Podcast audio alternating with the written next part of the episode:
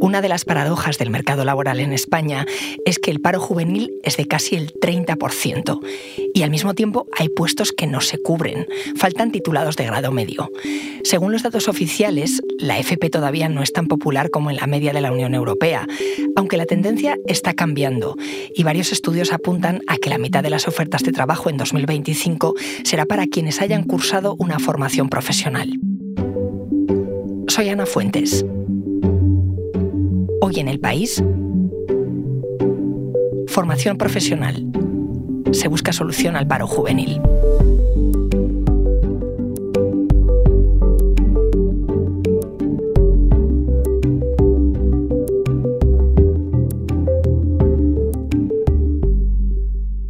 Nacho Zafra es mi compañero de la sección de educación en el país.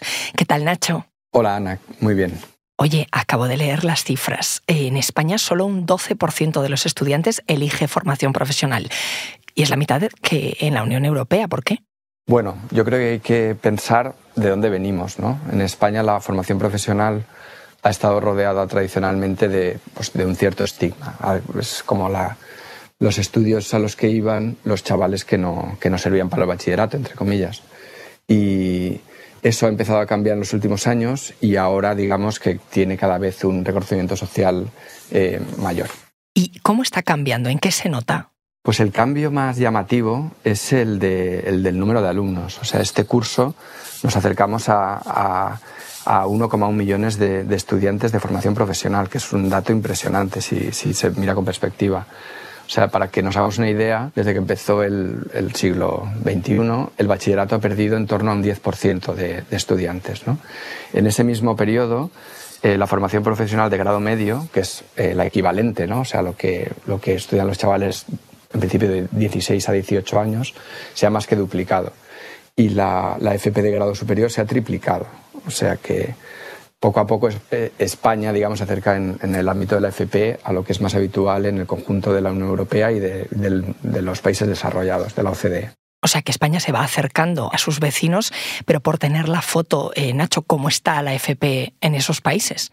Bueno, en Europa la, tradición de formación profesional es muy superior a la que hay en España. O sea, el propio origen de la, del sistema educativo de la escuela en Inglaterra, en Centro Europa, fue impulsada mucho más por los propios gremios profesionales. Entonces siempre ha habido una conexión y ha habido un desarrollo mucho mayor. Yo creo que el dato que mejor lo resume es este que decías, ¿no? que tenemos la mitad de, de alumnos estudiando formación profesional que el promedio. Y eso lo que produce es, digamos, que haya un mejor enganche entre oferta y demanda en el mercado laboral.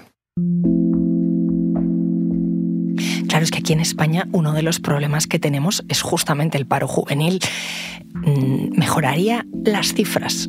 ¿Que más gente se apuntara a una FP?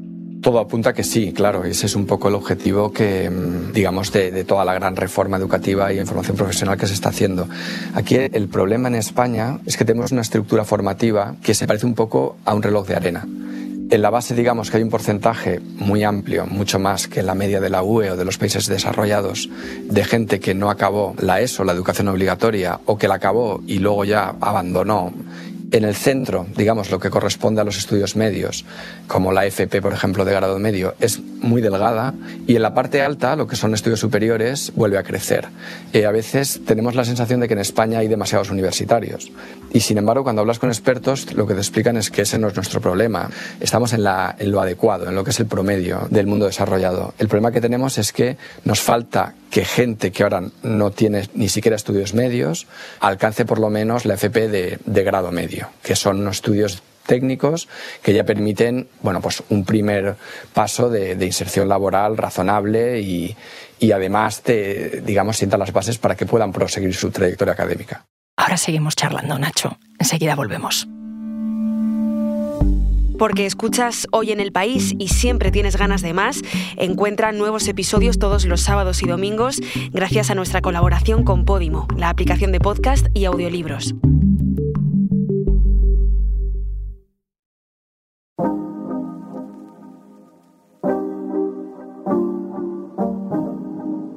Me estabas hablando del nivel de estudios que hay en España, de la formación profesional. Eh, ¿Qué hay de lo que necesitan las empresas, de lo que piden? Porque al final lo que llamamos mercado de trabajo es oferta y demanda. Eso es, y la demanda de formación profesional ya es importante y va a ser cada vez eh, mayor.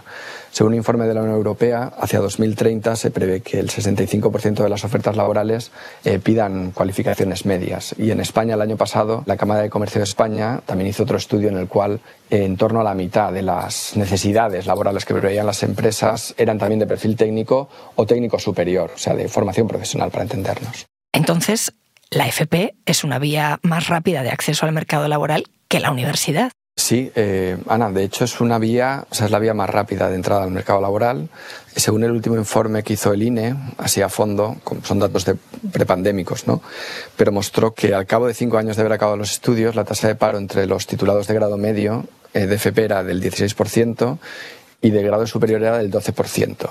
En realidad la de los universitarios es todavía más baja, o sea, es del 8% pero digamos que cuando hablas con los expertos y te analizan el tema, te dicen que la vía universitaria es como una, sería una carrera de fondo, porque requiere un par de años de primero estudiar el bachillerato, que es, un, bueno, es una titulación que no habilita en absoluto profesionalmente. De hecho, la tasa de inserción laboral de quien solo tiene bachillerato es bastante peor que la de, la de los graduados medios en FP, por ejemplo. Pero a medio plazo, o sea, una vez han acabado el bachillerato y han cursado la, la universidad, bueno, pues da lugar a, a menos tasa de paro, a más salario y es mejor, ¿no?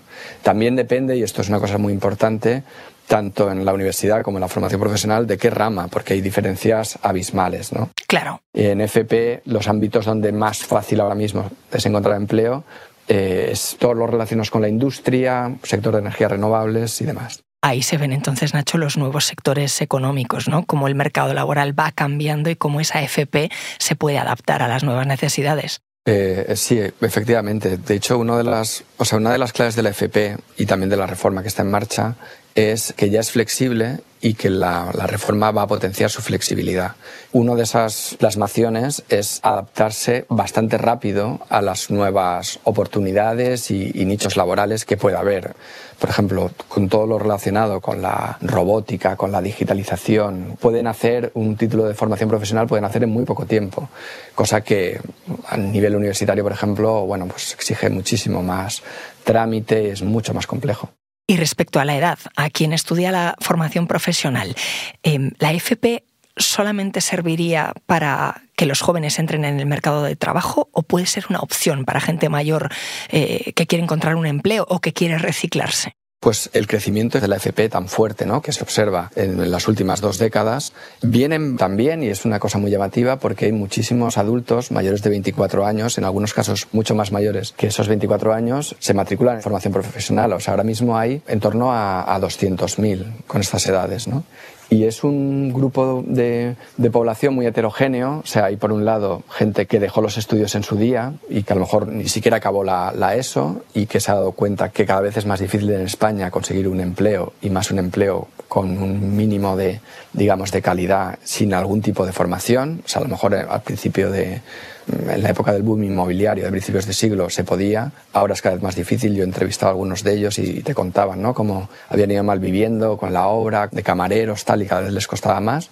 Y luego también, y es muy llamativo, hay bastantes adultos, muchos de ellos ya trabajando, que o bien hicieron un, una FP de grado medio y ahora están haciendo una FP de grado superior, o hicieron una FP de algún tipo y se están reciclando con otro ciclo, ¿no? porque se pueden hacer en un par de años y también a distancia, o incluso gente, y bueno, yo he entrevistado también a alguno, que hizo una carrera universitaria y que ahora está trabajando y estudiando, por ejemplo, a distancia un curso de formación profesional de grado superior porque le viene muy bien para su trabajo, ¿no? O sea que es muy versátil.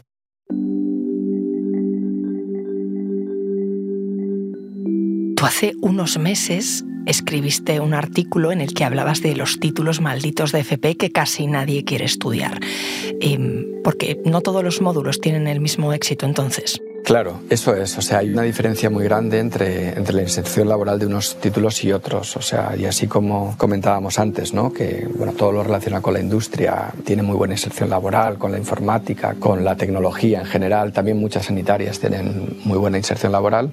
Hay otras que van francamente mal. Y luego hay otras que es que directamente los chavales no quieren estudiar porque dan lugar o digamos que te dirigen a empleos que o bien se están agotando, ¿no? Por ejemplo, en España el tema del calzado es una industria que siempre ha sido un trabajo precario, ¿no?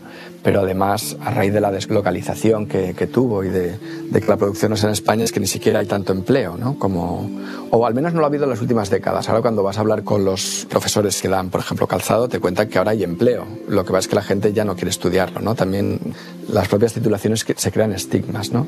Y luego profesiones que son muy duras, por ejemplo, ser pescador, ¿no? O sea, son me decía uno de los directores cuando lo entrevisté y, dio, lo, incluimos en el titular, ¿no? que mm, decía, tú tampoco querrías que tus hijas, ¿no? tus hijos se dedicaran a, esas cosas. ¿no? O sea, Nacho, que dentro de la FP también hay un problema de oferta y demanda. Sí, hay un problema de oferta y demanda y hay un problema de, em, digamos, de que mm, a diferencia de lo que sucede con, por ejemplo, con la educación obligatoria, se puede discutir cuántas horas hará falta de historia, cuántas horas hará falta de inglés, cuántas horas hará falta de lengua o de matemáticas, pero son asignaturas que están para quedarse, al menos en mucho tiempo. En cambio, con la formación profesional se plantea el dilema de qué hacer con titulaciones que de repente eh, mueren, ¿no? O sea, a veces de muerte natural, ¿no? Cuando además hay necesidad de crear otros títulos, porque es un tema complejo, ¿no?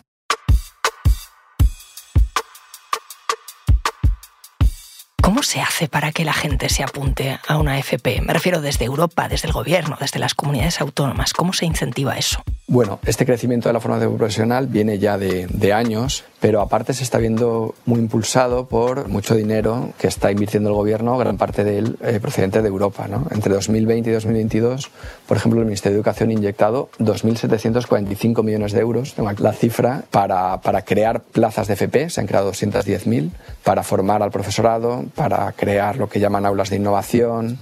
Y bueno, además, eh, Ana, hay una nueva ley de formación profesional ¿Cómo es esa ley? ¿Qué es lo que regula? ¿Cómo se articula? Bueno, es una ley que se está todavía desarrollando. De hecho, hace unos días, eh, bueno, contamos lo que va a ser el nuevo decreto de ordenación que la desarrolla y que en un país, digamos, como el nuestro, donde la educación suele ser un campo de batalla, ¿no? Lamentablemente, la FP es como un oasis de, de consenso. La ley se aprobó a finales de 2021 pareció que podía aprobarse sin ningún voto en contra, lo cual hubiese sido una cuestión histórica, pero bueno, finalmente el PP se abstuvo, no votó en contra, pero Vox, por ejemplo, se abstuvo, o sea, tuvo un rechazo muy bajo ¿no? para, para lo que es la tradición española.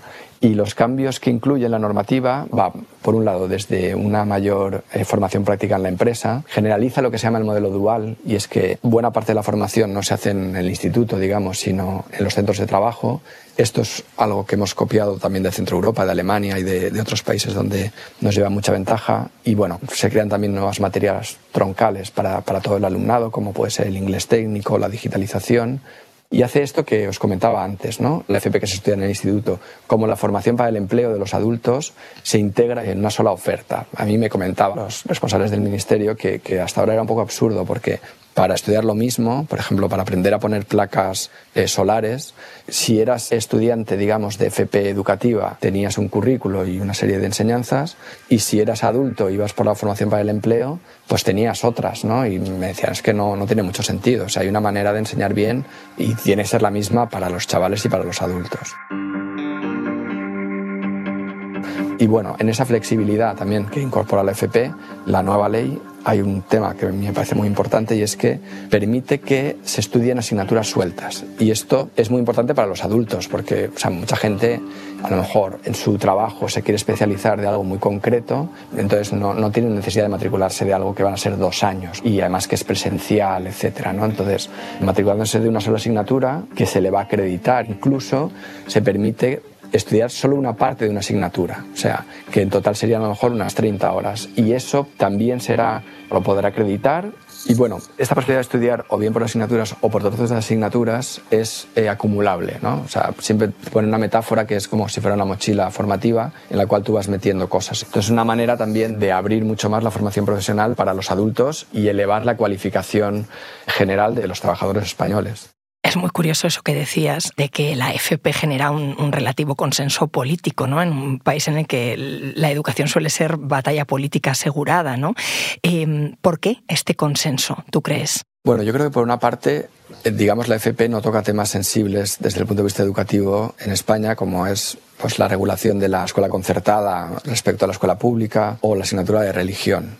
Y luego también creo que mm, se ha beneficiado mucho del consenso que el Ministerio de Educación e Información Profesional fue tejiendo ¿no? con las organizaciones sindicales y patronales que la apoyaron públicamente. De hecho, siguen presionando al PP y a Vox para que por lo menos no votaran en contra. Y luego también hay que decir que yo creo que, que, se beneficia del escaso interés, precisamente que ha despertado históricamente en gran parte de la sociedad, especialmente las élites culturales, los medios de comunicación, incluido, hay que decirlo, el nuestro. Y bueno, eso ha hecho que toda la reforma haya transcurrido con una tranquilidad que a veces da envidia, ¿no? Cuando uno escribe sobre la reforma de, de la ESO, de la primaria, del bachillerato, o sea, da envidia desde la óptica de esas etapas que no puede haber un, como un diálogo y un consenso similar, ¿no? Como, como el que se ha conseguido con la Oye, ¿y los profesores? ¿Quién da clase en, en, esos módulos de FP? ¿Lo pueden hacer profesionales que ya trabajan en esos oficios? Pues eh, sí, el cuerpo de profesorado de, de, FP es profesorado de secundaria. Tiene el mismo nivel y salarial y de reconocimiento que el de la ESO o el bachillerato. Pero dentro de esta flexibilidad que tiene, ¿no? de la que disfruta la FP, se incluye la posibilidad de que profesionales que están trabajando en la empresa o que son autónomos, que tienen un taller, puedan dar clase bajo determinadas circunstancias en formación profesional y algunas cosas que a mí me parecen también muy interesantes, ¿no? como el hecho de que los docentes jubilados de formación profesional puedan, si así lo quieren, actuar como mentores de los profesores noveles de formación profesional para acompañarlos en su primera etapa en el aula. ¿no? Estos docentes no, no pueden cobrar porque eso es incompatible con la jubilación, pero es que hay muchos que lo habían manifestado y que, y que querían, ¿no? Y a mí me parece una forma bonita, ¿no? De, de contribuir al sistema educativo. Nacho, gracias. Gracias a ti, Ana. Un placer.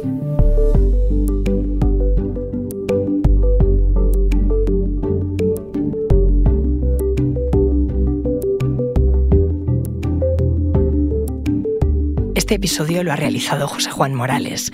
La grabación en estudio es de Nacho Taboada. El diseño de sonido es de Nicolás Chabertidis. La edición es de Ana Rivera y la dirección de Silvia Cruz La Peña. Yo soy Ana Fuentes y esto ha sido Hoy en el País. Mañana volvemos con más historias. Gracias por escuchar.